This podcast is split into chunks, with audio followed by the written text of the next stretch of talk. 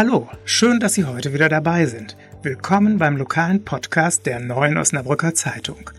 Der Borkenkäfer frisst sich weiter durch das Osnabrücker Land. Mehr als 100.000 Fichten sind ihm schon zum Opfer gefallen. Viele Stellen, die früher grün waren, sind jetzt braun oder eben kahl, wie auf dem Dörenberg. Wo noch vor einem Jahr 30 Meter hohe Nadelbäume standen, bietet sich jetzt ein trauriger Anblick. Sieht so der Klimawandel aus? Das fragen wir gleich meinen Kollegen Jean-Charles Failly. Im Schwerpunkt gehen wir der Frage nach, was es bringt, auf den Knopf zu drücken. Gemeint ist der Knopf auf einer Fußgängerampel. Manche Menschen sagen auch Bettelampel dazu. Kann es sein, dass der Knopf nur Deko ist? Mein Kollege Jörg Sanders weiß mehr. Im Newsblog geht es noch einmal um den schrecklichen Unfall, der sich am 17. Januar auf der Pagenstecher Straße ereignete. Eine 18-jährige Schülerin geriet unter einen LKW. Wie kam es dazu? Dazu hat sich jetzt die Polizei geäußert. Und an der Kamppromenade schließt das Modegeschäft Peacock. Was dahinter steckt, erfahren Sie gleich. Sie hören immer der Hase nach, den Podcast aus der Lokalredaktion der Neuen Osnabrücker Zeitung. Am Montag, den 17. Februar. Heute mit Rainer Lahmann-Lammert. Der Dörenberg war noch vor wenigen Jahren fast durchgehend bewaldet. Jetzt hat er auffallend kahle Stellen. Und dort, wo man sonst vor lauter Bäumen kaum den Wald sehen konnte, gibt es jetzt freie Sicht bis zum Iburger Schloss. Klar, der Borkenkäfer hat zugeschlagen. Liegt's am Klimawandel? Mein Kollege Jean-Charles Failly hat mit dem Förster gesprochen. Hallo Jean, kann man sagen, dass der traurige Anblick des Dörenberges eine Folge der Erderwärmung ist? ähm, die zuständigen Förster vor Ort, das sind hier Jens äh, Kohlbrecher, der Revierförster, als auch Reinhard Ferchland, der Forstamtsleiter, die sagen eindeutig, dass der Klimawandel schuld an der aktuellen Situation ist. Ähm, Hintergrund ist, dass, äh, wenn man zurückblickt, im Januar 2018 äh, der Sturm Friederike durch äh, das Osnabrücker Land zog und das hatte zur Folge, dass diese Massen an äh, Bäumen nicht aus dem äh, Wald kommen konnten, zumindest nicht in der Geschwindigkeit, wie es nötig gewesen wäre. Im Frühjahr kamen dann äh, sehr hohe Temperaturen und im Sommer hatten wir den ersten richtigen Dürresommer 2018 in, in diesem Jahrzehnt und ähm, das hatte zur Folge, dass sie perfekte Brutbedingungen hatten, die Borkenkäfer. Nach diesem Dürresommer 2018 folgte der Dürresommer 2019. Das heißt, die Ausgangspopulation der Borkenkäfer war noch viel größer. Und äh, in dem Dürresommer 2019 haben sich die Borkenkäfer nochmal ähm, stärker ausbreiten können, so dass wir im gesamten Osnabrücker Land 200.000 Bäume alleine durch den Dürresommer 2019 und durch die daraus resultierenden Borkenkäferschäden zu verzeichnen haben. Es fällt ja auf, dass Fichtenbestände betroffen sind. Für die Forstwirte ist das zwar katastrophal, aber kann man nicht auch sagen, dass sie aufs falsche Pferd gesetzt haben? Ja, für den Dörenberg kann man das sicherlich sagen, zumindest für den Südhang des Dörenbergs, der natürlich dann äh, die volle Sonneneinstrahlung immer zu erleiden hat. Und das rächt sich nun, dass man vor Jahrzehnten einmal nicht bedacht hat, dass es diesen Klimawandel geben wird. Die Preise für Fichtenholz sind so niedrig wie schon lange nicht mehr. Gibt es Entschädigungen für die betroffenen Forstwirte?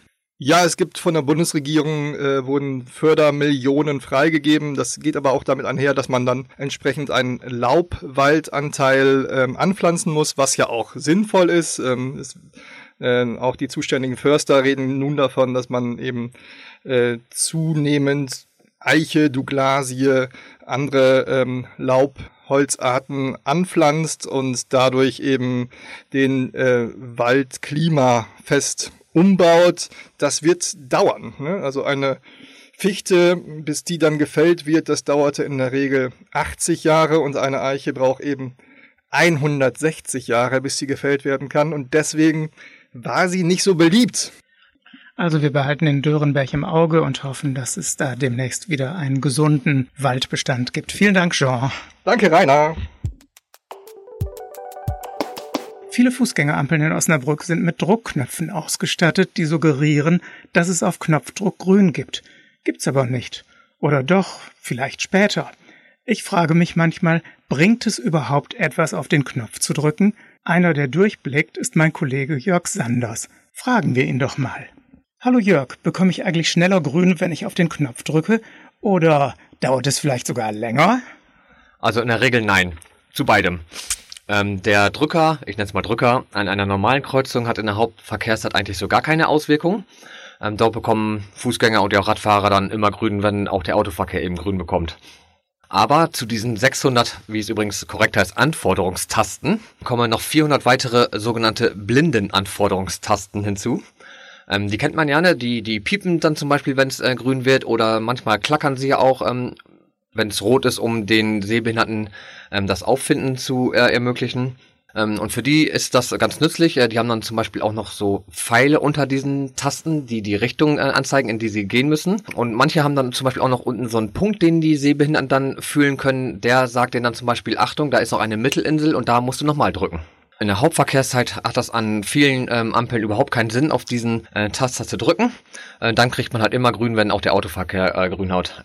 Die Stadt versichert aber, dass äh, außerhalb der Aus äh, Hauptverkehrszeiten das Drücken durchaus Sinn machen kann. Dann soll man nämlich, Zitat, zur nächstmöglichen Gelegenheit grün bekommen, was auch immer das dann jetzt bedeuten soll. Äh, die Stadt empfiehlt auf jeden Fall, ganz egal ob Tag oder Nacht oder Abend, man soll eigentlich immer drücken, denn man weiß ja auch nie, ob das Drücken etwas bringt oder eben nicht. Also wenn die meisten Knopfdrücke sowieso für die Katz sind, dann gibt es doch eigentlich nur Frust bei vielen Fußgängern.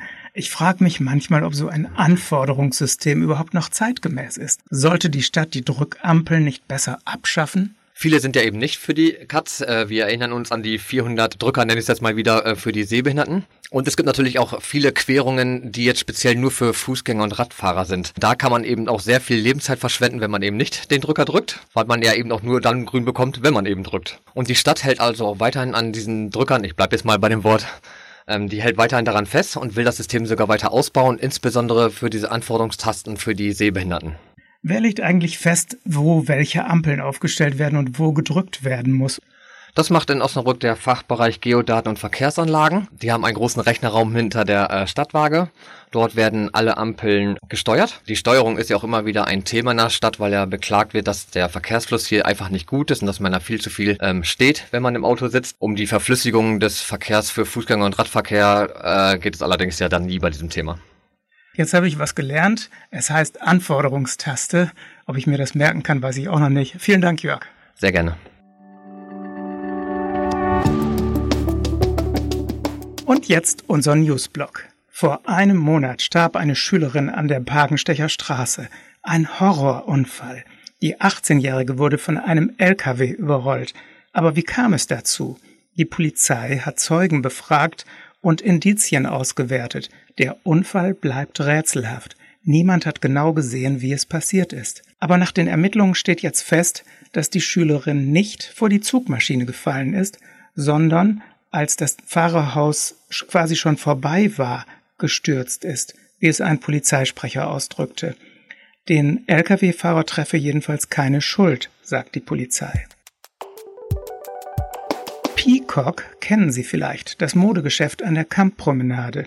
Die Schaufenster an der großen Hamkenstraße sind abgehängt. Total Ausverkauf wegen Schließung steht auf einem langen Spruchband. Am Dienstag ist Peacock zum letzten Mal geöffnet.